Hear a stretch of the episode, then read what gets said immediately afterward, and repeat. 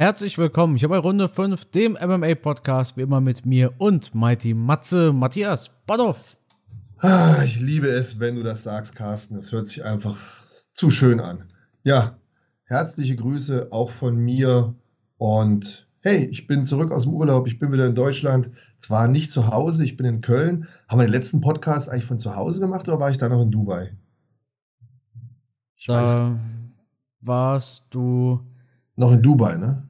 Ich glaube, du warst wieder zu Hause, wo wir uns dann so ähm, lustig drüber gemacht hatten, dass kaum bist du wieder in Deutschland ist das Internet kacke. Echt? War das so? Ja. ja, dann hoffe ich, dass das Internet heute gut ist, weil ich bin im Hotel.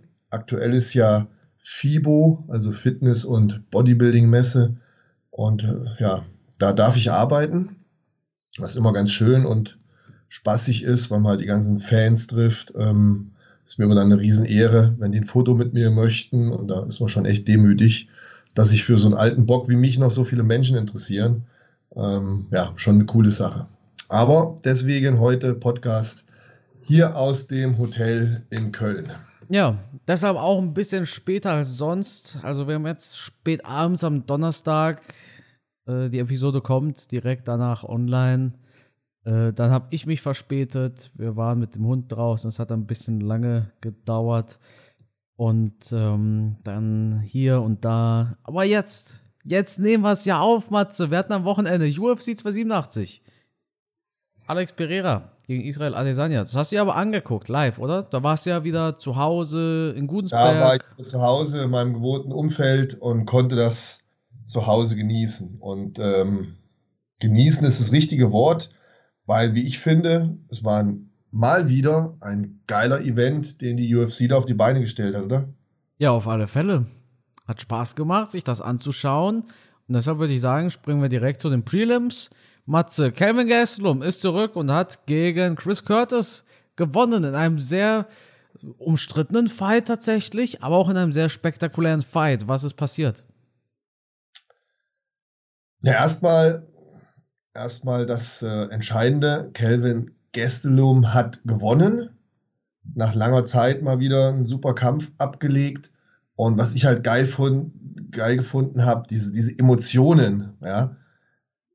Man, man hat ja mal das Gefühl, diese MMA-Fighter bei der UFC, das wären alles so Supermänner.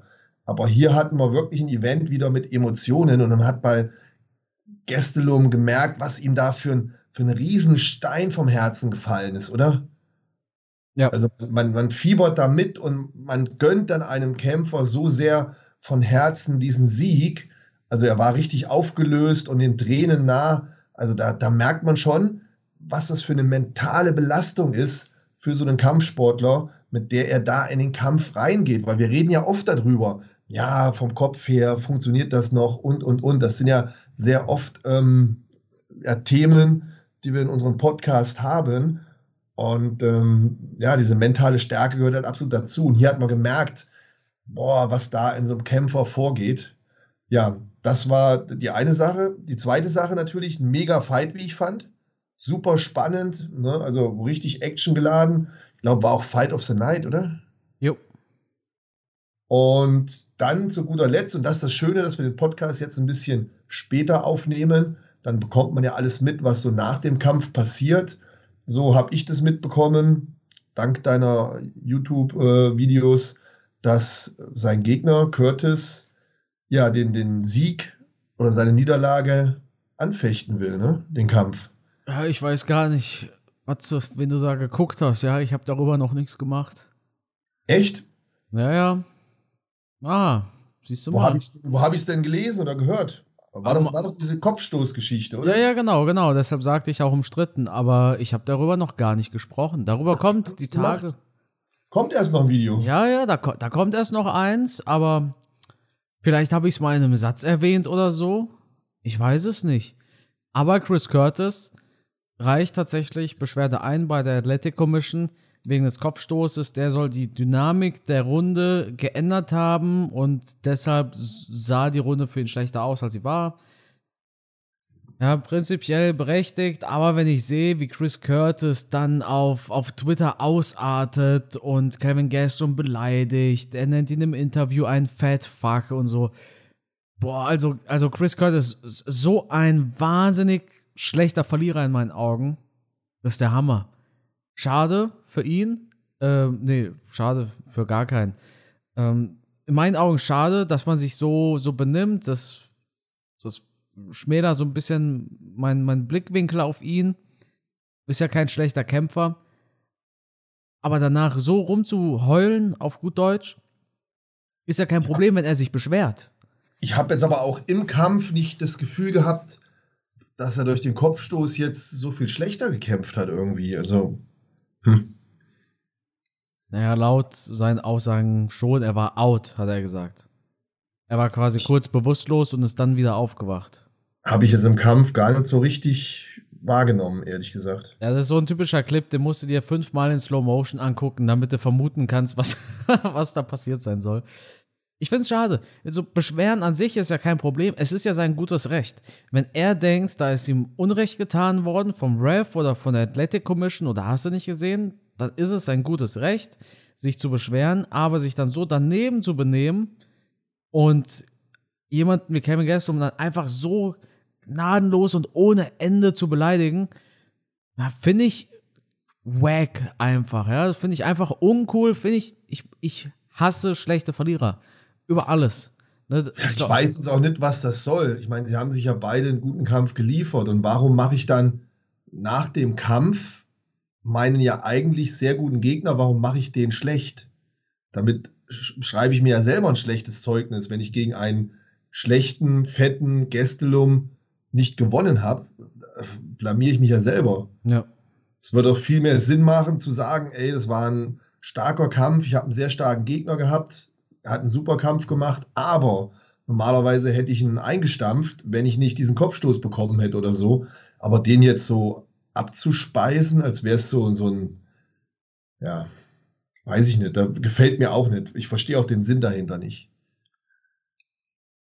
Matthias, ich würde sagen, damit hätten wir die ganze Kontroverse von Gastelum und Chris Curtis abgehakt. Springen wir rüber zur Maincard. Ja, aber ich bin heiß, über die Maincard zu sprechen. Glaube ich dir. Geöffnet hat die Maincard Raul Rosas Jr., der jüngste UFC-Fighter, gegen Christian Rodriguez. Nicht den jüngsten UFC-Fighter und auch nicht den am wenigsten erfahrenen UFC-Fighter. Erste Runde dachte man sich, wow. Zweite Runde dachte man sich, hä? Dritte Runde dachte man sich, oh Mann. Oder? Hast du ja. den Fight genauso gesehen? Ich habe den Kampf genauso gesehen, wobei man natürlich hier sagen muss, es ist natürlich schon erstaunlich, wenn jemand ein oder zwei Kämpfe in der UFC gemacht hat und eigentlich noch relativ unbekannt ist, in Anführungsstrichen relativ unbekannt ist, genauso wie sein Gegner, dass beide halt gleich diesen großen Spot bekommen, auf der Maincard zu stehen. Das ist ja schon mal vorab wow, richtig geil. Aber dann haben wir natürlich hier die Situation, ähm, da ist wieder so ein Hype-Train, so ein klein bisschen ausgebremst worden. Auch wenn man natürlich bei einem 18-Jährigen nie sagen kann, das würde jetzt seiner Karriere schaden. Da muss man erstmal noch weitere Kämpfe abwarten. Das glaube ich jetzt auch nicht. Aber es hat einem halt trotzdem gezeigt, Moment mal, er ist jetzt nicht Superboy. Er wird da nicht irgendwie überall durchfliegen, sondern er ist zum ersten Mal schon geprüft worden. Man hat durchaus Schwächen bei ihm gesehen. Man hat auch gemerkt, dass vielleicht da an der Erfahrung noch ein bisschen was mangelt. Ich für meinen Teil habe zumindest auch gesehen, dass er von seiner Kampfstrategie, von seiner Taktik her und von seinem Verhalten im Käfig für mich auch noch viel zu eindimensional ist. Also da sind noch einige Sachen, die der junge Mann lernen muss. Und ja, jetzt muss man halt schauen, wie er mit der Niederlage umgeht, wie ihn das motiviert, wie ihn das verbessert. Ähm, nicht jeder wird halt auch mit 18 gleich der ungeschlagene Superstar und Champion in der UFC. Ich habe mir dann danach mal Gedanken gemacht, ob wir mal so einen jungen Fighter hatten, der relativ schnell einen Titel gewonnen hat. Und dann fiel mir der Name Vitor Belfort ein. Der war auch sehr jung, als er damals gegen Wanderlei Silva, glaube ich, in der UFC gekämpft hat und den Titel gewonnen hat, oder? Ich weiß, wer 21 war, als er den Titel gewonnen hat. Das war John Jones, ne? Mhm. War, war John Jones der Jüngste? Ja. Wie alt war Vitor, als der gegen. Der hieß doch damals auch, der wäre so jung gewesen, als der da durch den Cage geflogen ist. Ich weiß es gar nicht mehr, wie alt der war. Aber egal, spielt letztendlich keine Rolle. Ähm, man kann jetzt nicht viel über diesen einen Kampf sagen, außer dass man halt gesehen hat, da gibt es noch Lücken, da gibt es noch einiges zu verbessern, was auch bei einem 18-Jährigen zu erwarten ist. Und ob er jetzt wirklich der Superstar wird, das werden die nächsten zwei, drei Kämpfe von ihm zeigen. Und wie gesagt, es gibt schon einige, die mit, mit Pauken und Trompeten gestartet sind, aber auch genauso mit Pauken und Trompeten untergegangen sind und dann auch nicht mehr lange in der UFC waren. Vielleicht ist er auch der jüngste Kämpfer, der die UFC wieder verlässt. Ja, ich denke, dass das Problem, das grundsätzliche Problem war wahrscheinlich, dass er in der ersten Runde 110% gegeben hat und dann kam ja gar nichts mehr. Da war ja platt. Ja. War wirklich platt. Das ist wahrscheinlich das Lehrgeld, was man ja. bezahlen muss, oder? Ähm, Vitor Belfort war übrigens Ende 20. So alt war der schon. Mhm. Dann hatte ich eine Fehlinformation, siehst du. Ich dachte, er wäre viel jünger gewesen. Der hat 2004 gegen Randy Couture den Titel im Light Heavyweight gewonnen. Ach so, aber welchen Kampf habe ich denn da im Kopf? Kannst du dich an den Kampf erinnern, als er da wie so ein Tier reingestürmt ist? Nee. Matze, da war ich. Da hatte ich, da habe ich noch. Ah, ähm, unsere Zuhörer kennen Cosmo und Wander geguckt. Das war der erste Fight, den ich von, von Belfort gesehen habe. Mhm. Ach, Alter, was ist das denn für ein Typ? Ey, der ist da reingekommen, bam, bam, bam, bam, bam, bam. Und ich meins, wer gegen, guck doch mal nach, ob der gegen Wanderlei Silva gekämpft hat. Ganz früh, vor Randy Couture. Ähm, ja, 98. 98, ja. Genau. Oh, Moment mal. Da hat der UFC Middleweight Champion gewonnen. Ah! Da siehst du mal. Sind doch nicht so schlecht. Ja, siehst du Aber mal. Aber er war trotzdem schon eine Ecke älter, als ich dachte. Ähm. Wann ist er? Achso, warte mal. 1998 hat er ihn gewonnen. 1977 ist er geboren, 21, 22, sowas. Aber es, äh, ja, das, das Problem damals war, das waren ja andere Zeiten. Ich glaube, ist es dieser vollwertige Gürtel, den Adesanya jetzt hat? Ist es, ist es quasi der gleiche Gürtel? Weil damals ging ja eine Runde 15 Minuten. Der ist rein und dann ging der Kampf los und dann ist er nach vorne gestürmt mit einer Schlagserie und hat dann Wanderlei Silva relativ schnell ja. ausgenockt. 44 Sekunden. Also es war spektakulär, wie schnell der da war und wie brutal der ausgesehen hat in dem Alter. Der war überzogen von, von Muskelsträngen. Also ich war damals geschockt. Ich, ich habe gedacht, Alter, was ist das denn? Wie gesagt, die UFC war noch in Anfängen. Ich hatte noch gar nicht so viele Fights gesehen. Und dann kam da einer rein wie Belfort und dann haben die den gefeiert da. Also es war, Uff, krass. Und seitdem war ich halt Fan von ihm, ne? Ja. Bist du immer noch Fan von, äh, wie heißt er nochmal? Raul? Rosas? Ja, natürlich. Ich meine, ich habe da einen riesen Respekt vor, wenn einer mit 18 Jahren bei der UFC ist, dann muss der schon was drauf haben. Ja. Aber ich habe jetzt auch im Stand nichts gesehen, wo ich mir sage, hm, das wäre jetzt so spektakulär. Also da muss er schon noch einiges lernen. Ne? Also 18 Jahren kann man, glaube ich, auch noch nicht so ein kompletter Kämpfer sein. Ich meine, ab welchem Alter hat man das Verständnis für Kampfsport? Ich habe mit 10 angefangen. Da war das Verständnis da. Meine Kinder bei mir, die fangen mit, mit fünf Jahren an. Aber bei den wenigsten Kindern ist mit fünf Jahren noch dieses komplette Kampfsportverständnis da. Das heißt, er hat ja allein von der Trainingszeit her einfach noch einiges, was er aufholen muss. Dann die körperliche Leistungsfähigkeit. Das wird sich natürlich auch noch verändern. Der wird noch kräftiger werden. Der wird noch ein bisschen mehr Power kriegen mit den Jahren. Das Testosteron schießt er jetzt noch stetig nach oben. Das heißt, der wird noch sehr gut Muskulatur und Kraft aufbauen. Ähm, warten wir mal ab, wie es weitergeht. Ich, ich, ich werde jedenfalls genauso gespannt und motiviert seinen nächsten Kampf mir anschauen. Der nächste Fight hat tatsächlich ein bisschen, bisschen langsam gestartet. Kevin Holland gegen Santiago Ponzinibbio. Aber dann gab es in der dritten Runde diesen krachenden Knockout. Der hat einen so ein bisschen wachgerüttelt wieder, oder? Nachdem die, stimmt, die ja. zwei Runden davor waren so ein bisschen, ja, sie waren halt okay, ne? Und der Fight davor war ein bisschen enttäuschend, Raul. Und dann kommt dieser Boom, dieser Knockout, diese, diese Faust von, ich glaube, war es nicht so eine Hammerfist? Ich habe es nicht mehr ganz genau im Kopf. Das war auf jeden Fall ein geiles Ding von Kevin Holland, der danach auch einen ganz soliden Callout geliefert hat mit Jorge Masvidal. Der ist aber zurückgetreten, dazu kommen wir später. Ja, braucht man sich eigentlich gar nicht lange festhalten. War ein cooler Knockout, ein, war ein grundsolider Fight einfach. Ja, so ein typisches, spektakuläres Ding von Kevin Holland. Der macht schon Spaß zuzuschauen, oder? Er ist auf alle Fälle unterhaltsam. Auch wenn er zwischendurch wieder anfängt zu labern und seine Mätzchen macht. Und ich finde schon, es ist ein unterhaltsamer Kämpfer. Ob das dann langfristig ausreicht, um nochmal ganz nach vorne zu kommen, das mag ich zu bezweifeln. Aber er ist trotzdem ein Typ, an den man sich erinnert und für wen die Leute einschalten, oder? Absolut. Also ich zumindest. Kann sein, dass viele Zuhörer das anders sehen und sagen, oh, der macht mir zu viel doof clownmäßig da mhm. und ich mhm. habe auch keinen Bock auf den Typen. Auch, auch vollkommen legitim. Aber ich für meinen Teil, wenn ich sehe, boah, der steht auf der Karte, ich freue mich, weil ich haargenau weiß, da passiert was. Außer, er kämpft gegen einen Wrestler. Genau. Außer der Gegner, der ihn sofort auf den Boden holt und dann fünf Minuten da unten festhält. Ja, gut, muss man auch schicken. Aber ansonsten, selbst dann, selbst dann, wenn er auf dem Boden liegt, ist er auch die ganze Zeit am Labern, der Kevin Holland. Ähm, ja, ich, ich finde schon, er macht Spaß. Also, also mir macht das Spaß beim Zugucken. Und auch hier fand ich, war es ein unterhaltsamer Fight. Ähm, ja, viel mehr kann man, glaube ich, dazu auch nicht sagen. Matthias, ich will eine Prognose von letzter Woche ansprechen übrigens. Weißt du noch, wo ich gesagt habe, Adrian Janes, da ist Rob Font echt eine Nummer zu groß für ihn? Du hast gesagt, ja, na, na, na, nicht. Brutal. Ja, ich bin, ich bin ein Loser. Schande über mein Haupt. Ich mache auch gleich zehn Strafliegestütze, wenn wir fertig sind mit dem Podcast.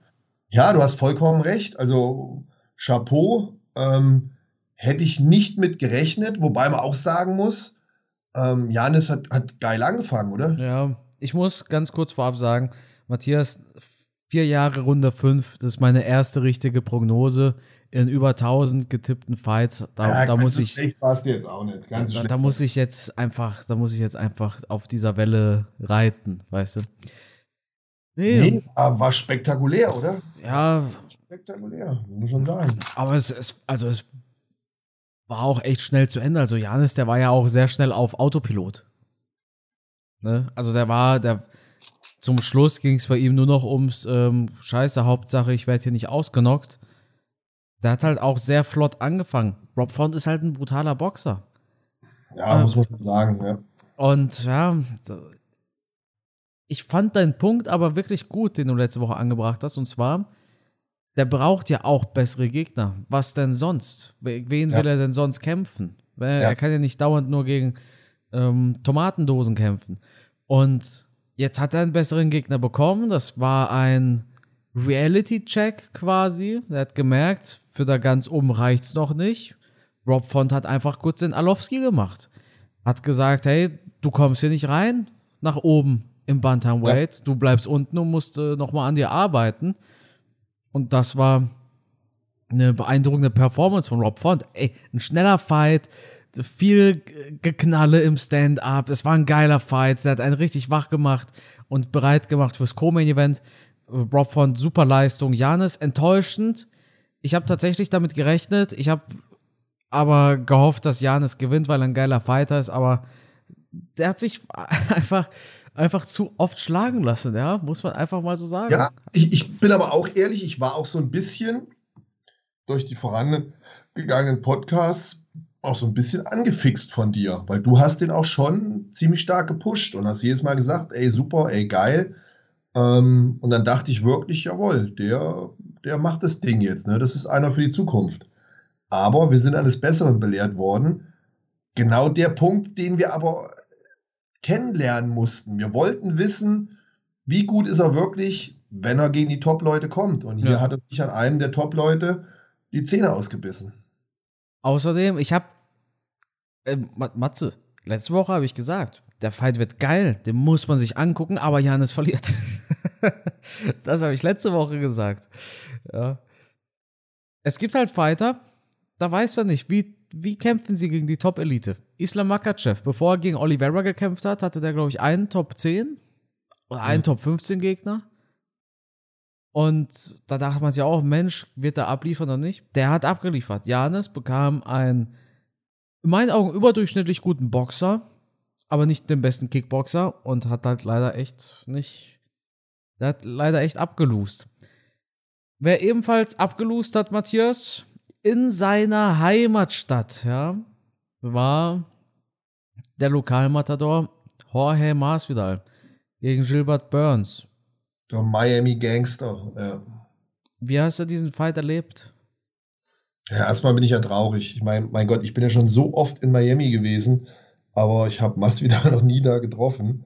Wahrscheinlich habe ich mich nicht in den, in den dunkelsten Ecken rum äh, äh, gemacht. Ähm, mhm, da, ja. da treibt sich Multimillionär Masvidal ganz bestimmt rum. Ja, genau, ja, das ist das Street Fighter. Nein, ähm, eigentlich ist es ja so gekommen, und da kann ich ja das Schulterklopfen jetzt mal bei mir machen. Ich hatte es eigentlich so vorausgesehen und vorausgesagt. Also ich habe schon Burns als den Mann angesehen, der das Ding gewinnen wird. Und ähm, dass Masvidal dann zurückgetreten ist, war nur eine kleine Überraschung für mich. Weil es ist irgendwo logisch gewesen, dass er irgendwann diesen Schritt machen muss. Der hat ziemlich viel Kohle gemacht mit seinen letzten Fights und wenn er jetzt diesen Kampf nicht gewinnen konnte, ja, wo soll die Reise für ihn hingehen? Da, der hat keinen Bock drauf, sich mit Leuten rumzuärgern, die, die hinter ihm gerankt sind. Der wird sich gesagt haben, entweder ich gewinne das Ding jetzt, dann mache ich nochmal einen Titelrun oder ich verliere das, dann höre ich auf. Ja, und er hat ja auch danach gesagt, das fühlt sich einfach nicht mehr so an wie früher. Ja, ja. Und wie gesagt, er hat sein Business, er hat seine Kampfsportveranstaltungen, die er macht. Er scheint in den letzten Fights relativ viel Geld verdient zu haben. Ich denke, der hat ein paar Millionen auf dem Konto, oder? Müsste er eigentlich. Hat er nicht noch eine eigene Alkoholmarke? Auch noch. Klar. Naja, und er hatte einen der meistverkauften UFC Pay-Per-Views 2020, ne? Er hat nicht ja. Masvidal gegen Usman 1,3 Millionen oder so gemacht. Das hat wirklich reingehauen, der Masvidal Pay-Per-View damals. Der wird schon mehr als genug Kohle gemacht haben. Also, denk, oh, dem, denke. dem geht's halt gut. Dem geht's gut. Schade ein bisschen. Ich habe eigentlich gehofft, dass wir jetzt so eine richtige Überraschung sehen werden. Ich habe eigentlich auf so, so, so einen Wow-Moment gehofft. Der ist ausgeblieben. Leider, bin ich ehrlich, leider lief der Fight einfach genau so, wie es jeder erwartet hat. Ja. Weißt, weißt, du, was ich meine? Ja, genau so. Null Überraschung, null, wow, jetzt passiert was, sondern eins zu eins. Genau, genau, genau. Was mich überrascht hat, war, dass Burns in der dritten Runde auch haarscharf kurz, kurz, kurz davor war, Masvidal zu finishen im Stand. Ja, Burns ist echt ein saugeiler Fighter und das ist auch einer, dem ich ja, den Titel auch nochmal zutraue. Auf alle Fälle. Und der ist noch richtig heiß drauf. Wenn ich mich daran erinnere, wie der geheult hat, nachdem er gegen Usman verloren hat, äh, da denke ich, da brennt noch ein Feuer in ihm, das noch lange nicht gelöscht ist. Und ich hoffe, dass er noch mal einen Titelkampf bekommt. Und da dürfen wir den nicht abschreiben, auf keinen Fall. Ja, absolut. Ich habe hab damals, ich meine, damals, als wir Burns gegen Usman hatten, damals gab es uns ja schon Matze, ne? Natürlich. Und ich, hab, ich weiß noch, wie ich damals im Podcast gesagt habe, Burns gewinnt. Ich weiß noch, wie ich in der ersten Runde ausgeflippt bin, weil ich dachte, wow, meine Prognose kommt. Aber mhm. dann, naja, kam doch ein dicker Flop. Gut. Oh. Ja, Burns mit Titelambition würde ich ihm auch zutrauen, tatsächlich. Und einer, der, der sich was traut. Ne? Wenn man jetzt ja. mal zurückschaut, welche Gegner er gekämpft hat. Ja, natürlich, jetzt schreien. Neil Magny hat er sich getraut. Ja, jetzt schreien auch die ersten wieder, ja, Shimaev, da hat er verloren. Das ist richtig, aber es war trotzdem ein guter Fight. Und er ist einer von denen gewesen, der die Eier gehabt hat, der sofort gesagt hat, Shimaev, ja, kämpfe ich. Ja. Also Burns, so einer, der, der solide dran ist und ähm, Klar, er hat verloren gegen Shimaev, aber ich hätte den Kampf gern noch ein, zwei Runden gesehen, da bin ich auch ganz ehrlich. Gut. Matthias, mein Event. Ja. Ah. Was ist passiert in diesen acht oder neun Minuten? Ein, eine Gefühlsachterbahn bei mir, die, ja, kannst du dir nicht vorstellen. Weil auf der einen Seite diese extreme Traurigkeit, dass ein Alex Pereira verloren hat, wo ich mich ja schon ein paar Mal geoutet habe, dass ich den richtig geil finde, dass ich die Geschichte richtig toll finde, dass ich finde, von der Geschichte müsste man eigentlich einen Film machen. Matze gibst zu, er ist, er ist Brasilianer. Ja, man, man, braucht bei dir nur Brasilianer sein, du bist Fan. Na, na, na, nein. Äh, ähm, ich bin ja auch, gebe ich ja auch zu, ich bin ja auch Adesanya-Fan. Ja. Und ich bin jetzt nach diesem Fight, glaube ich, noch mal etwas mehr Israel Adesanya-Fan. Ja. Oh, okay. Ja. Darf ich unterbrechen oder willst du noch was zu Ende bringen? Ja, dann unterbreche erst mal und ich hake dann wieder ein. Das überrascht mich tatsächlich, Matthias, denn ich habe dich als jemanden im Kopf. Ich habe das Gefühl, dir ist es sehr wichtig. Du bist ja Familienvater geworden. Ja, ja. Und dir ist es sehr wichtig, wie andere Menschen zu Kindern sind.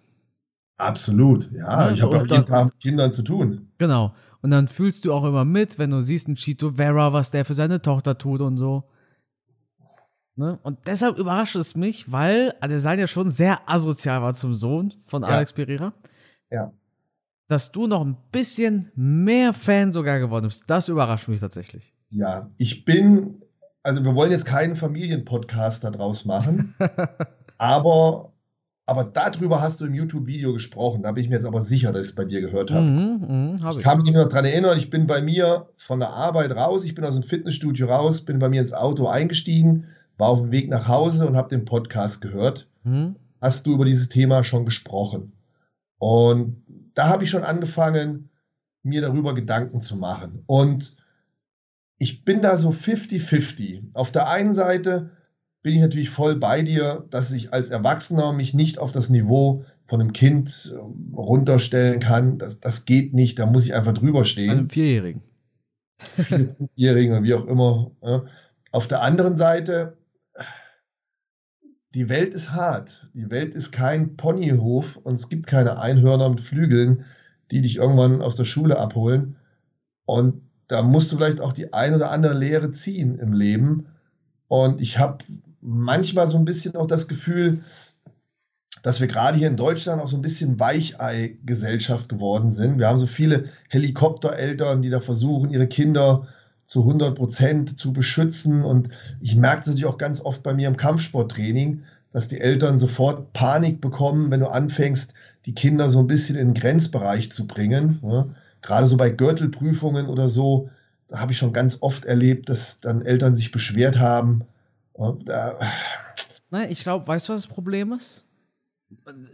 Du darfst heutzutage nicht mehr verlieren.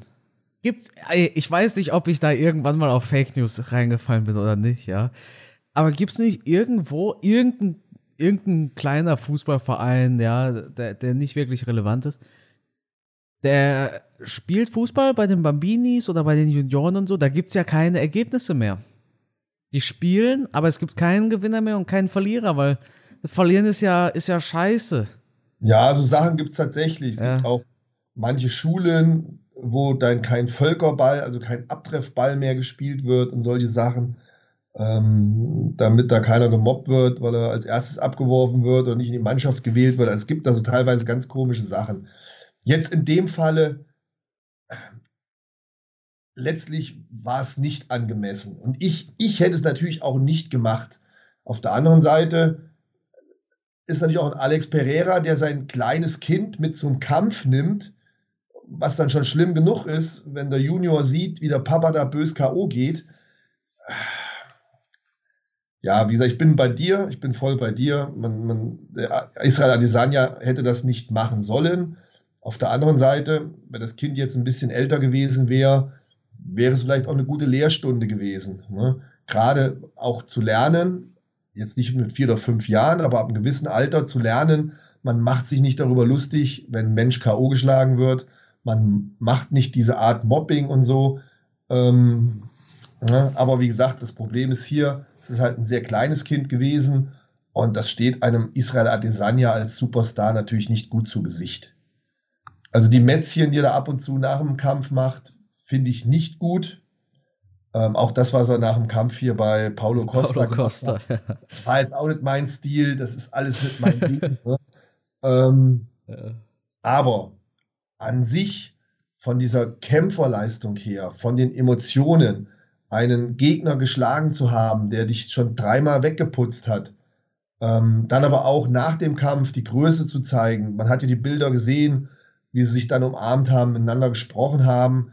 Das zeigt ja dann auch wieder einen anderen Israel Adesanya. Ja, aber das finde ich, ist eine Doppelmoral.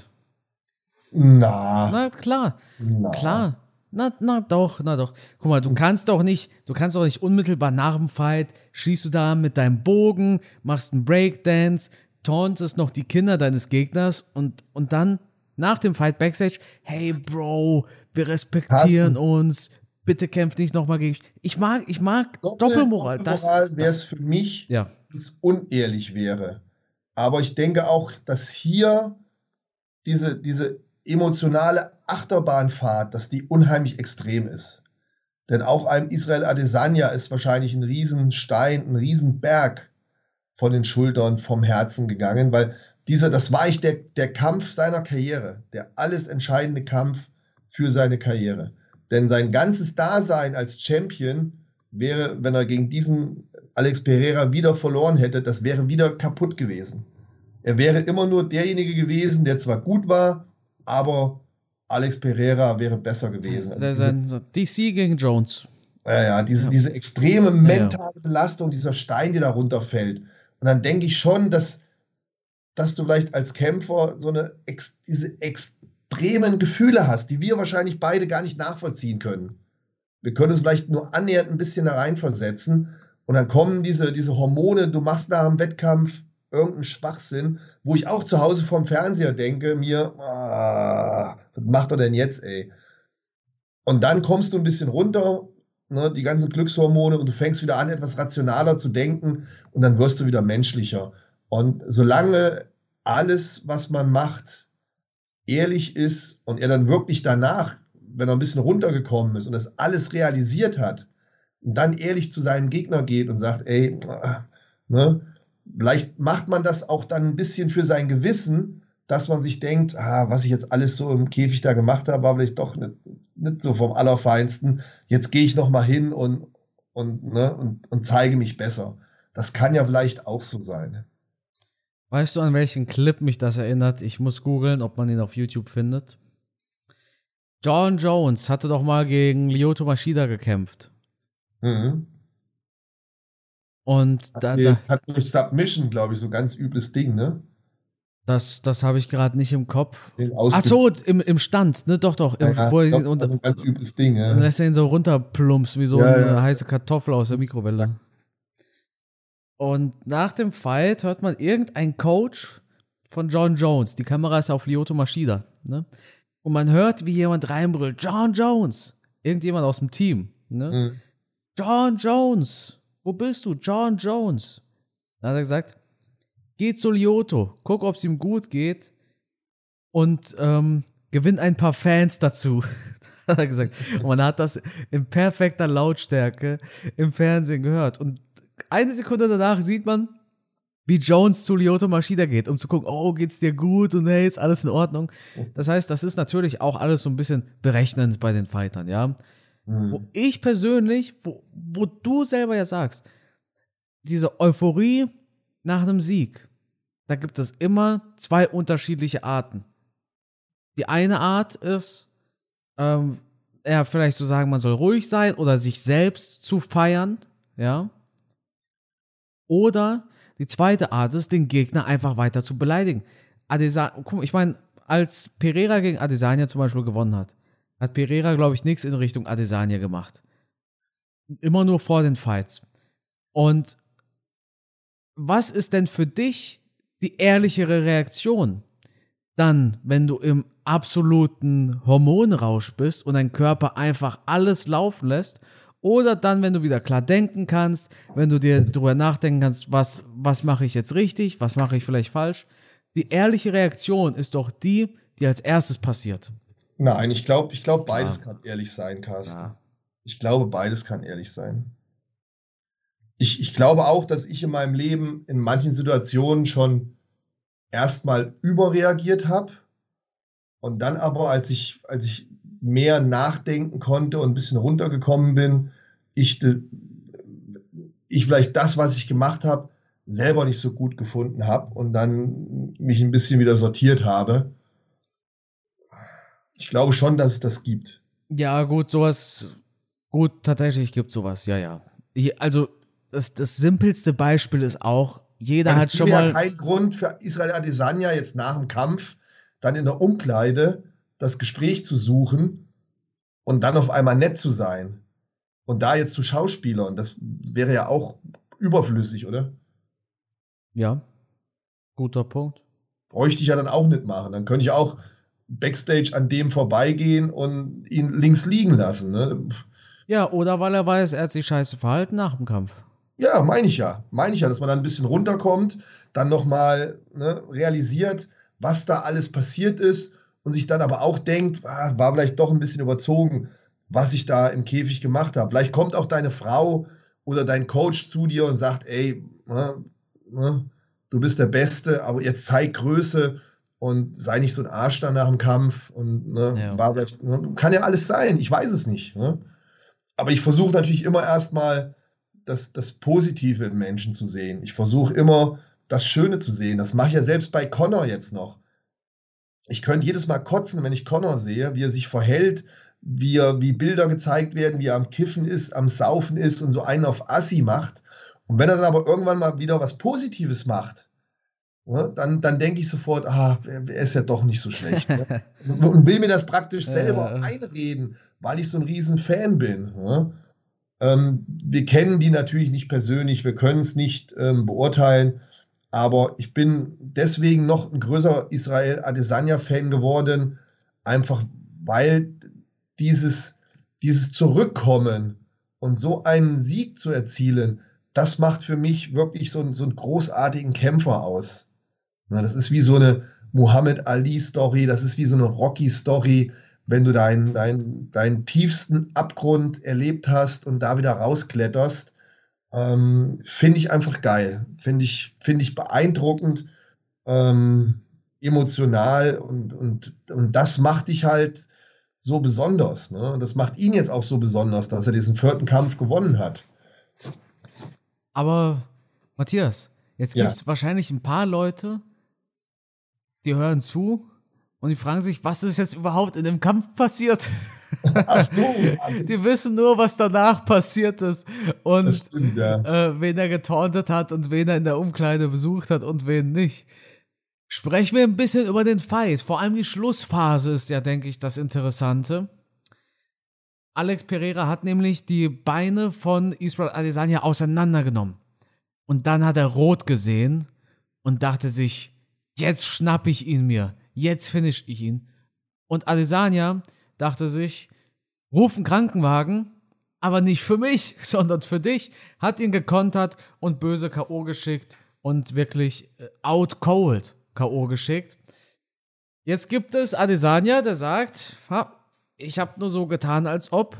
Und dann gibt es, also so getan, als ob ich wirklich am Bein verletzt gewesen wäre, um ihn zu locken, damit er unaufmerksam wird, damit er seine Deckung verliert, weil er rot sieht quasi.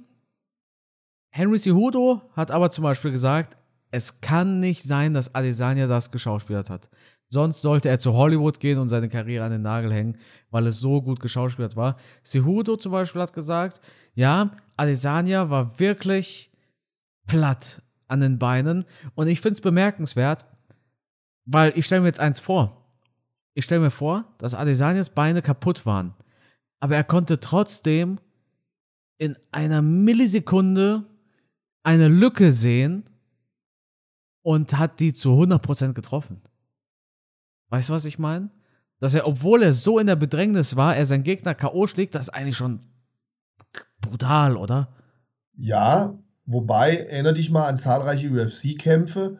Wir haben das schon das ein oder andere Mal gesehen, dass ein Kämpfer sehr stark unter Druck war und dann, ja, die einen sagen, sehr gezielt und präzise mit Timing gekontert hat. Die anderen sagen, aus Verzweiflung diesen einen Schlag noch gebracht hat und der dann getroffen hat. Das ist halt immer ganz schwierig zu sagen. Ich für meinen Teil, und ich bin natürlich nur ein Sesselpupser, der zu Hause äh, mit einer Cola Light vom Fernseher sitzt, ähm, ich hatte schon das Gefühl, dass da einige Wirkungstreffer bei Israel Adesanya waren. Dass der das am Bein gespürt hat, definitiv. Und ich habe ja auch schon den einen oder anderen Low-Kick an den Schenkel bekommen. Also ganz ohne geht das nicht an dir vorbei. Und dann hat man für einen Bruchteil einer Sekunde das Ende von diesem Kampf gewisse Parallelen gesehen zum Ende vom letzten Kampf. Israel Adesanya mit dem Rücken am Käfig. Pereira greift an, schlägt schwere Hände, macht dann auch noch einen Kniestoß. Man hätte auch denken können, jetzt just in dem Moment geht es so zu Ende wie im vorangegangenen Kampf. Und dann haut er halt auf einmal die Rechte daraus, genau on point und knockt Pereira aus. Was auf der anderen Seite auch keine Überraschung ist, weil, wenn man Israel Adesanya kennt, ich habe das schon ein paar Mal gesagt, er ist ein Taktiker, er ist ein Konterkämpfer, er ist nicht so ein Instinktkämpfer wie ein, wie ein Pereira. Ähm, und auch im ersten Kampf bei der UFC hat man ja gesehen, dass er diese Schläge bringen kann. Da war es ja auch die erste Runde, wo er Pereira direkt am Kinn getroffen hat. Und bei Pereira, so gut der Mann ist, ich kann es immer wieder sagen, für mich ist das ein Instinktfighter. Ich habe manchmal das Gefühl, er kämpft mit relativ wenig Kopf, sondern er ist, er ist einfach so drin. Er, er macht vertraut seiner Power. Ja. ja. Und auch hier, weil, weil Carsten, glaub es mir oder lass es, ich habe vom Fernseher gesessen und habe gedacht, oh, der, der, der, der ist aber mutig, dass der, dass der die Hände hochnimmt. Weil ja. ich habe schon gedacht, dass da vielleicht noch ein Schlag kommt von Adesanya. Und bums, in dem Moment macht er den Schlag. Und ich denke mir, uh, als hätte ich es vorhergesehen. Ja. Es war auch dieselbe Szene, derselbe Punch wie Ende der ersten Runde. Ja, ja. Hast du es ja. gesehen? Genau. Also Pereira wirklich genau im gleichen Winkel, sein Kopf, sein Körper, alles. Nur hatte Adesanya diesmal ein paar Sekunden mehr. Genau. Und da könnte man natürlich auch Israel Adesanya Glauben schenken, wenn er sagt, es war so gewollt, das Ding. Das war kein wildes Ding, ne? das war kein Verzweiflungsschlag, sondern ich war voll bei Sinnen, habe dann die Lücke gesehen, die Deckung von Pereira ist immer weiter runtergegangen Wobei das ja generell bei ihm ein Problem ist, dass er die Deckung relativ niedrig hat. Auch wenn du Trainingsvideos von ihm anschaust, dann ist es eigentlich immer so, dass du als, als Trainer dir denkst, hoffentlich gucken das meine Kitties nicht. Ähm, ja, und dann hat man halt gesehen, was Israel Adesanya drauf hat. Jetzt könnte man natürlich auch sagen, ne, wenn man sich das alles so hinlegen will, wie man es braucht, schaut man sich alle vier Kämpfe an und man schaut sich alle Runden an, dann könnte man ja sagen, ja, rein rundentechnisch hat Israel Adesanya ja die meisten Runden in diesen Kämpfen gewonnen. Und vielleicht drei, vier Runden gehen insgesamt nur an Pereira. Ne? Also man kann da schon eigentlich sagen, das sind zwei Kämpfer auf Augenhöhe. Und das ist wahrscheinlich genauso, als spielt Bayern München gegen Dortmund das Spiel kann mal so ausgehen, das kann mal so ausgehen. Manchmal gewinnt der eine krass, manchmal gewinnt der andere krass. Am Ende gewinnen vielleicht die Bayern irgendwie öfters. Das wäre vielleicht bei den beiden auch so, wenn sie zehnmal gegeneinander kämpfen. Aber da ist jetzt keiner von beiden der komplett unterlegene Kämpfer. Ja, finde ich gut. Sehe ich genauso. Jetzt hat sich das Kapitel natürlich geschlossen, denn Pereira hat bekannt gegeben, dass er die Gewichtsklasse wechseln wird. Ich denke aber tatsächlich, wir sehen früher oder später den dritten Fight. Ist die Frage, kehrt Pereira dann in seine alte Gewichtsklasse zurück oder geht Adesanya eine Gewichtsklasse weiter hoch? die werden nochmal gegeneinander kämpfen. Ich muss zugeben, ich habe vor vier, fünf Jahren in diesem Podcast auch gesagt, Ronda Rousey werden wir nochmal in der UFC sehen. Ist nicht passiert, aber hier würde ich mich schon festlegen, wir werden noch einmal Pereira versus Adesanya sehen. Puh. Ja, gut möglich. Wobei ich mir aber auch vorstellen kann, dass Adesanya diesen Kampf nicht mehr haben möchte. Ja, aber warum nicht? Adesanya ist doch der felsenfesten Überzeugung, dass er der Bessere ist. Weißt du? Und eins muss man ihm auch lassen. Ey, wie schnell hat er diesen Rückkampf bitte gewollt? Sechs Monate? Der war sich so sicher, dass er gewinnt? Also diese, und, und diese ja? mentale Leistung ist wirklich unglaublich. Und vor allem, wenn es dann um einen zweiten Gürtel geht für Adesanya. Beim ersten Anlauf konnte er es nicht schaffen, gegen Blachowitz zu gewinnen im Light Heavyweight. Vielleicht schafft er es im zweiten Anlauf gegen jemanden, den er schon mal besiegt hat. Vielleicht ist dann Pereira der Light Heavyweight Champion. Naja, und ich meine, ohne Scheiß, ich habe den Kampf gesehen, habe ich mir so gedacht, wenn ich jetzt gegen Pereira kämpfen müsste und ich hätte schon dreimal verloren, dann habe ich so gesehen, wie der da gegenübersteht im Käfig. Und der Typ hat ja auch einen Blick drauf. Das ist ja so einer, wenn, da haben wir, glaube ich, das letzte Mal schon drüber gesprochen, oder? Ja, ja. Wenn der zu dir sagt, du kommst da nicht rein, dann, na, dann denkst du dir, ja, gehe ich doch lieber woanders hin. Und das war schon, diese, diese Spannung, dieses, dieses Knistern vor diesem Fight, das war schon extrem. Also, und ich glaube, diese Spannung, die hätte ich jetzt auch, wenn die nochmal gegeneinander kämpfen würden. Wobei ich jetzt tendenziell wieder mehr dazu tendiere zu sagen, das nächste Ding gewinnt Adesanya auch wieder. Weil ich gucke, sehe halt jetzt diese ganzen Runden, die da gemacht wurden und ich sehe, wie oft hat Adesanya Pereira angenockt, nicht K.O. geschlagen, aber zumindest angenockt, ne? Und wie böse hat er Pereira K.O. geschlagen? Mhm. Das ist Pereira zwar auch gelungen in dem zweiten Kickboxkampf, aber, aber jetzt, was den Käfig betrifft, schaut man sich alle sieben, acht Runden an, die jetzt gekämpft wurden, finde ich schon eine gewisse Überlegenheit bei Adesanya zu sehen. Ja, vielleicht gehört ihm das Momentum. Ich will aber noch zum Schluss eine Sache dazu sagen, auch wenn ich dieses Momentum anspreche. Man muss Adesanya natürlich dafür loben, was er im Mittelgewicht geschafft hat. Das heißt, die komplette Top 5 hat er besiegt. Äh, manche Leute zweimal. Ja. Whittaker zweimal, Vittori zweimal. Ja. Cannonier nur einmal, da brauche ich kein zweites Mal sehen. Nee, wirklich nicht. Und jetzt bin ich gespannt, wie es weitergeht. Ganz schwierig für Adesanya, finde ich. Ganz schwierig. Weil das war jetzt meiner Meinung nach der größte Kampf seines Lebens nach dem oder auf gleicher Höhe ungefähr mit dem Sieg gegen Whittaker, wo er den Titel geholt hat. Aber das war jetzt echt nochmal eine Nummer.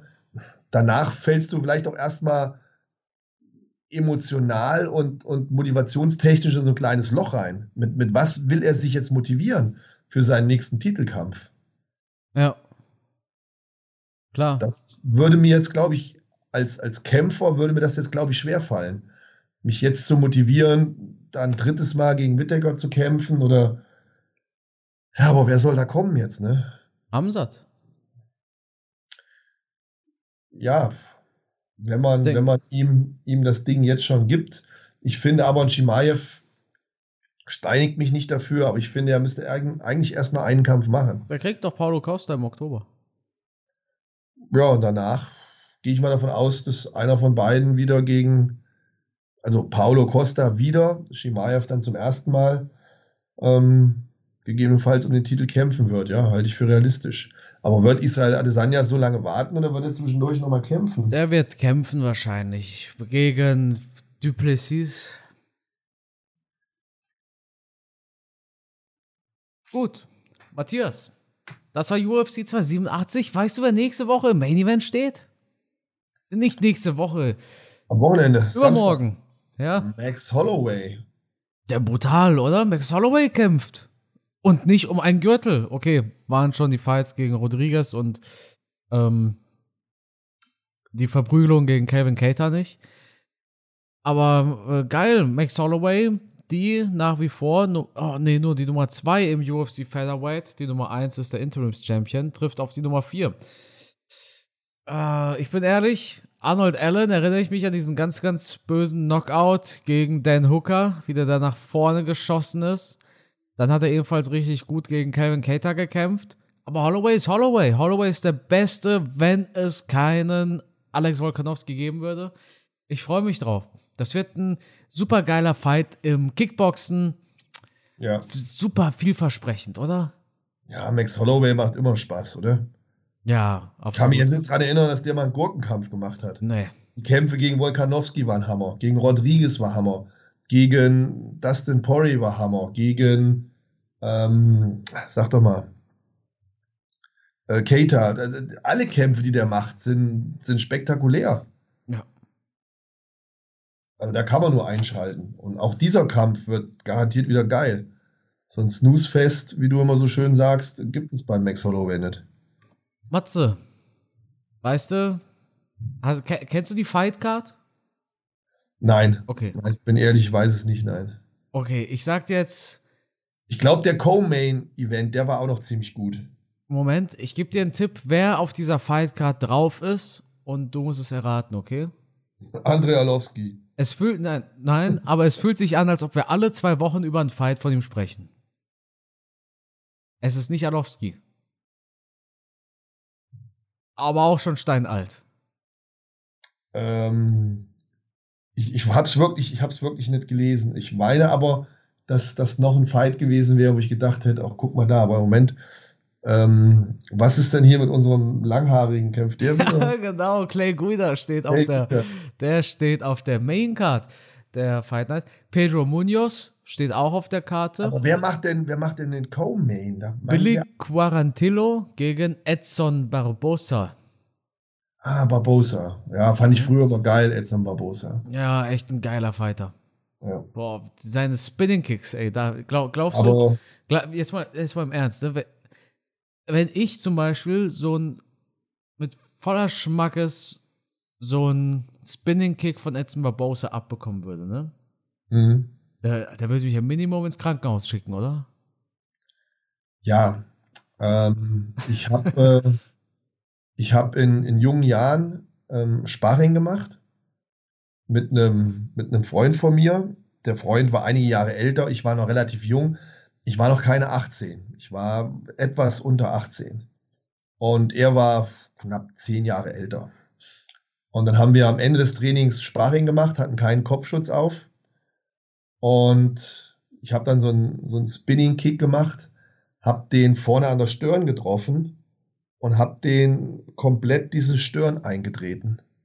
Boah. Also die Stirn, der Schädel war komplett zertrümmert in viele, viele Teile. Du hast auch richtig gesehen, wie vorne die Stirn, dieser Schädel eingedrückt war wie, ja, wie so ein durchgeschnittener Tennisball. Also wirklich so eine, so eine, so eine, so eine Mulde, so eine Kuhle da drin. Eine Beule wäre ja nach außen. Ähm, wie nennt man das, wenn man so nach innen eingedrückt ist? Eine Delle. Eine richtige Delle im Stirn, in der Stirn drin. Und ähm, ja, der ist dann ins Krankenhaus gekommen. In dem Krankenhaus, wo er dann lag, da konnte man das gar nicht operieren. Die waren da gar nicht fähig zu. Ähm, und dann haben sie mit einem Hubschrauber in ein anderes Krankenhaus gebracht. Und da ist er dann über 15 Stunden operiert worden. Haben die auch so eine Platte in den Kopf eingesetzt und haben diese ganzen Splitter, also der Schädel war komplett zertrümmert im vorderen Bereich, ähm, haben die den wieder zusammengeflickt. Ja. Jetzt habe ich zwei Fragen. Ja. Erste, wart ihr danach immer noch Freunde? Ich habe den im Krankenhaus besucht. Ich habe auch abends, ich habe Rotz und Wasser geheult. Ich habe ja. gedacht, er stirbt. Ne? Ja. Ich habe Rotz und Wasser geheult und wir waren ja wirklich Freunde. Ne? Ähm, ich, ich war fertig mit Nerven. Ich war komplett runter. Ich war dann im Krankenhaus, habe ihn besucht und hin und her. Und da war auch erst Friede, Freude, Eierkuchen. Und auf einmal haben wir Post bekommen, dann später vom, vom Anwalt. Und dann hat mich die Familie, er hat mich dann angezeigt. Ui. Das What's ging dann ja. bis vor Gericht alles und äh, war eine schlimme Zeit. Wir waren dann ganz böse zerstritten, haben auch kein Wort mehr miteinander gesprochen über viele Jahre. Bis dann ein weiterer Freund, wir waren ja da im Verein, wir haben ja da gemeinsam trainiert, bis dann ein weiterer Freund irgendwann uns wieder zusammengebracht hat und ähm, ja, er mir dann verziehen hat, wir uns ausgesprochen haben und dann waren wir wieder befreundet. Hm. Der Bruder von dem, dem ich den Schädel da eingetreten habe, ja. der ähm, trainiert noch bei mir im Fitnessstudio und ähm, ist auch ein Assistenztrainer von mir bei meinen Kindergruppen. Ach was. Ja, also ja. ich habe noch Kontakt äh, zu denen. Wahnsinn. Das ist jetzt, ein Vorfall, der sehr, sehr lange her ist. Aber das war halt so ein Kick. Er war in der Vorwärtsbewegung. Ich habe den getroffen mit der Ferse, genau an der Stirn. Und das war ein ganz schlimmes Ding damals. Matthias, haben wir den Podcast seit so, so vielen Jahren. Ich, ich höre manchmal die Geschichten echt zum ersten Mal. Die, die zweite Frage, die ich mir stellen würde, ich weiß nicht, ob du es weißt. Es hat nichts direkt mit diesem Fall zu tun. Du hast gesagt, er wurde 15 Stunden lang operiert, ne? Ja. Sitzt da dann, also ist es jetzt, vielleicht weiß es jemand von euch, sitzt da ein und derselbe Arzt 15 Stunden lang oder haben die da auch einen ganz normalen Schichtwechsel? Keine Ahnung, weiß ich nicht. Weiß ich nicht. Ja, weil ich frage mich, okay, wenn dann der nächste Arzt kommt, wie soll der wissen, was jetzt schon gemacht wurde? Der, der ist ja dann gar nicht vertraut, aber wie will sich ein Arzt 15 Stunden am Stück so, äh, so konzentrieren, ne? Aber ich würde gern, würd gern mal mit ihm darüber wieder sprechen. Das ist jetzt sehr, sehr viele Jahre her und ich würde es auch gerne nochmal aufarbeiten. Ähm, aber ich habe aktuell keinen Kontakt mehr zu ihm. Ich habe nur Kontakt zu dem Bruder. Ja, ja, aber vielleicht. Und er ist weggezogen. Er wohnt mittlerweile woanders, hat da sein eigenes Leben. Ich habe auch, wie gesagt, seit vielen Jahren mit dem nicht mehr gesprochen. Ja. Wir hatten uns danach wieder angefreundet, aber der Kontakt war dann halt nie wieder so eng, wie das davor. Ja, ja, klar. Ähm, hat man auch je über diese Anzeige gesprochen? Also so, ähm, hey, so sorry Matze, dass du wegen mir 50.000 Euro Schmerzensgeld zahlen musstest? Nein, nein, wir haben überhaupt nicht mehr über das Thema gesprochen. Na, ich bin nicht bestraft worden, also ich bin ja freigesprochen worden. Ja. Ähm, wir haben eigentlich gar nicht mehr über das Thema gesprochen. Wir haben uns dann in die Arme genommen und haben das Thema eigentlich totgeschwiegen. Ach so, okay. Glaubst du, dein Kumpel damals hat aus freiem Willen dich angezeigt oder hat er sich so lange einlabern lassen von Eltern, vielleicht auch von der, Anwalt? Von der Familie. Ja, ja. Die Familie hat da, hat da ja, Druck. Dass er es gar nicht wollte, aber sie haben ihm ja. einfach so eine, ich, ich sag mal, Gehirnwäsche verpasst. Ja, ja. Er hat da äh, sich von der Familie drücken lassen und hat das dann gemacht auf, ja. aufgrund dessen. Aber mit welcher Motivation, dass du bestraft wirst? Und man sagt, ich denke, da ging es um Geld. Ich denke, ja. da ging es um, weil wenn ich bestraft worden wäre, hätte ich ja wahrscheinlich mein Leben lang für den bezahlt, oder? Mm, nee, nee. Weiß ich nicht. Aber ich, ich, also ich weiß zum Beispiel, ein, ein Kumpel von mir, der hat auch mal einen Arzt im Krankenhaus angezeigt. Ne? Hm? man muss natürlich auch dazu sagen, der Doktor hat sein, hat, hat das falsche Knie operiert, ja. Oh. Der, der, er hat das gesunde Knie operiert. Scheiße. Äh, Gab es natürlich dann auch Schmerzensgeld.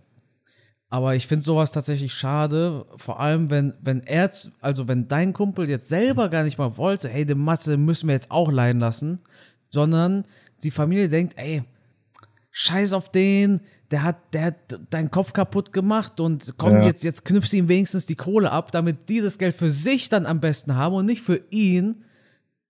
Kann ich gar nicht leiden, sowas. Ich bin ja auch im Krankenhaus gewesen, habe ihn besucht. Ne? Ich habe am Krankenbett gestanden und habe Rotz und Wasser geheult. Ja. Aber, ja. ja. Sowas hat er dann bestimmt nicht vor Gericht erzählt, oder? Mit Sicherheit nicht. Ja. Ähm, aber das auch, was auch interessant ist, falls jemand interessiert, ich habe den ja wirklich echt hart getroffen, ne? also wirklich hart. Er war in der Vorwärtsbewegung und ich mit diesem Spinning Kick und bam, ey, das hat eingeschlagen wie eine Bombe, aber der war nicht bewusstlos. Ja, Wahnsinn. Der war nicht, der war nicht komplett weg wie jetzt ein Pereira, ne? Ja. Also denkst du, ich, ich müsste wahrscheinlich Edson Barbosa anzeigen, falls es je zu diesem Tag kommen sollte. Ich hoffe natürlich, dass du nie so einen Kick abbekommst. Ähm, so K.O. gehen macht keinen Spaß. Mhm. Gut, Matthias. Dann würde ich, sa Muss Ja. auch noch sagen, und damit schließen wir den Podcast, bin in meiner Wettkampfkarriere, ich bin nie so komplett weg gewesen. Also war das eher so ein, so ein, so ein TKO-mäßig bei dir? Ja, ja, ich habe immer noch, auch wenn ich K.O. war, um mich drumherum das irgendwie noch wahrgenommen. Also ich war nie so weg, dass ich dann aufgewacht bin und wusste nicht, wo ich war oder so. Also so krass war ich nie K.O. Ist doch gut. Ja, Gott sei Dank. Hast du jemanden mal so, so K.O. geschickt? Oh, ja. Also das, das war ähm, natürlich das ein oder andere Mal im Wettkampf schon vorgekommen. Und ich hatte auch schon noch mal, da habe ich auch so ein, das war nicht so ein, so ein Spinning-Kick, sondern es war mehr so ein, so ein, so ein Spinning-Back-Kick. Ne? Du, du kickst da nicht gedreht, sondern kickst mehr so nach hinten raus wie ein Pferd Aha. also nicht auf der Außenbahn. Und da habe ich mal einen getroffen unters Kinn und habe dem das komplette Kinn gebrochen. Das war auch ein mieses Ding. Wahnsinn. Matthias. Der war, der war auch richtig weg. Also der war auch komplett gemäht. Tony Ferguson-mäßig, so ein bisschen. Ja, ja, der kam nach vorne und ich dann die Rückwärtsdrehung gemacht und wie so ein Pferd nach hinten rausgetreten. Also so ein Backkick. Und der hat auch voll eingeschlagen. Das war auch ein übler K.O. damals. Das war schon. Boah, da hat meine Mutter geheult. Ach was. Ja, ja. Hat sie gedacht, du hast ihn umgebracht oder? Ja, ja, die hat gesagt, ah, also meine Mutter hat immer geheult. Hab ich den anderen K.O. geschlagen, hat meine Mutter geheult, hat gesagt, ah, wie konntest du dem Junge das antun? Und wenn ich eine drauf gekriegt habe, hat meine Mutter auch geheult. Ja. ist ja irgendwie ganz, Ich nie ganz, ganz süß eigentlich. Wettkampf bin ich K.O. gegangen, Nase gebrochen, wir mussten ins Krankenhaus die Nase richten lassen. Und meine Mutter Rotz und Wasser geheult, ey, die ganze Zeit. Und ich als Mutti, Mutti, es ist doch alles okay, es ist nur die Nase. Meine Mutter als geheult und geheult, du kämpfst nie wieder, du kämpfst nie wieder, so ein Scheißsport. Und ah, ein Elend gewesen. Ah. Ah, gut. Da bin ich auch fast, ich war nicht komplett K.O. Ich bin wieder aufgestanden und habe noch eine Runde gekämpft, aber zweite Runde ist dann abgebrochen worden. Da habe ich mir übelst die Nase gebrochen. Ja. Da habe ich auch bös einen drauf gekriegt. Ist aber dann nicht dein Auge zugeschwollen, oder? Doch, das war die Geschichte. Ah, okay. Das war die Geschichte, wo ich zu meinem Trainer gegangen bin in der Ja. Rundenpause und sag, ey, ah, ich kann nichts mehr sehen. Mein Auge ist zugeschwollen. Da sagt er, nee, das ist deine Nase, die du da siehst. Ja. Ah, Ja, das ist die Geschichte. Finde ich ganz witzig. Das ist deine Nase. Und dann weiß ich noch, wie mein Trainer mir in die Nase rechts und links einen Tampon reingesteckt hat. Ja. Ja. Ja, das ja war, muss er. ist Ja. War ein scheiß Ding. Das war halt komplett scheiße, weil da habe ich auch so viel abgenommen, weil ich diesen Kampf unbedingt haben wollte. Da habe ich auch Gewicht gemacht ohne Ende. Da ging es mir so dreckig, ey. Boah. Da hatte ich auch keine Ahnung davon, wie man Gewicht macht. Ich habe einfach eine Woche nichts gegessen und Einfach ein bisschen Diät. oh, Ein bisschen Mu- Muskelmasse verloren. da war ich im Arsch, ey. da war ich im Arsch. Ich nie vergessen. Ey. Wahnsinn. Geil. Matze. Und ich habe so in Seilen gehangen und dann vor dem Kampf und ich habe nichts gefressen. Ich musste auf die Waage. Ich war komplett leer. Nichts gesoffen, nichts gefressen. Ich war so im Arsch. Ich habe meinen Vater, äh, wie willst du kämpfen? Guck mal, wie du aussiehst. Ich sage, nee, Papa, ist alles in Ordnung. Nach der Waage kann ich wieder essen. Und da hat mein Vater mir nach der Waage, hier Junge, damit du mal wach wirst, hat er mir so einen schwarzen Kaffee gegeben. Und dann habe ich diesen schwarzen Kaffee getrunken. Und wenn du zwei, drei Tage nichts gegessen hast und dann kommt dieser schwarze Kaffee in deinen Bauch, ich habe den direkt wieder rausgekotzt. Glaubst du es? Boah. Ja. Matze, gibt's nicht irgendwo VHS-Kassetten, äh, wo man dich in Aktion sieht? Und das nicht Ähm, irgendwie. äh, Tatsächlich, ich habe ich hab noch ein, zwei alte Sachen. Das Problem früher war, du hattest ja dann einen dabei, der hatte so eine Kack-Kamera und dann ist es auf VHS-Kassette aufgenommen worden und dann ist diese VHS-Kassette natürlich dann immer rumgereicht worden, von einem zum anderen. Und irgendwann hast du sie dann nicht mehr wiederbekommen oder du hast sie wiederbekommen und das Band war total runtergerattert und ausgeleiert und du konntest kaum noch was darauf erkennen. Das war, das ärgert mich sehr, dass ich all diese Sachen nicht mehr habe. Ja, hätte ich auch tatsächlich mir gern angeschaut von dir. Aber da hat auch groß keiner was aufgenommen. Ich kann mich gerade daran erinnern, heutzutage hast du ja alles mit dem Handy aus 100 verschiedenen Winkeln. Früher, wenn wir auf die Wettkämpfe gefahren sind, da hattest du vielleicht mal ein Fotoapparat dabei. Ja. Aber selbst eine Videokamera war, war sowas von selten, kann man sich gar nicht vorstellen mehr. Krass, ehrlich. Naja, Was willst du machen? Ich bin halt alt. Ja. Matthias, so alt bist du ja auch nicht. Ja, jetzt fast 51, also. Hm. Geht ja noch. Ja. Ja, sind wir fertig mit dem Podcast. Ähm, Gut. Heben wir uns die, die anderen Themen fürs nächste Mal auf. Gibt so viele Sachen, die wir hätte bequatschen müssen noch. Nate Diaz gegen, gegen, Jack, Paul gegen. Jake Paul. Äh, Jake Paul, Ja. ja. weiß ich, Logan Paul, äh, alles Logans, alles. Oh Mann, aber ich sag dir eins, Nate Diaz wird ganz übel auf die Fresse kriegen. Denkst du? Matze? Handschuhen. Ah, jetzt höre ich dich wieder. Ja? Da habe ich echt Sorge, ey, dass der richtig eine draufkriegt. Aber da reden wir ein andermal drüber. Gut. Matthias, dann würde ich sagen, war es das mit dieser Episode. Wie immer, vielen Dank fürs Dabeisein. Und das Schlusswort, das gehört natürlich dir. Ja, ich habe schon genug gelabert heute, glaube ich. Also vielen Dank fürs Zuhören. Ich hoffe, ich habe euch nicht gelangweilt mit meinen Geschichten. Wir sind etwas abgekommen vom, vom, äh, von den Gesprächsthemen der UFC. Aber ja, mir tut's leid. Ich hoffe, ihr schaltet trotzdem wieder eine Woche ein. Bis dahin. Ciao.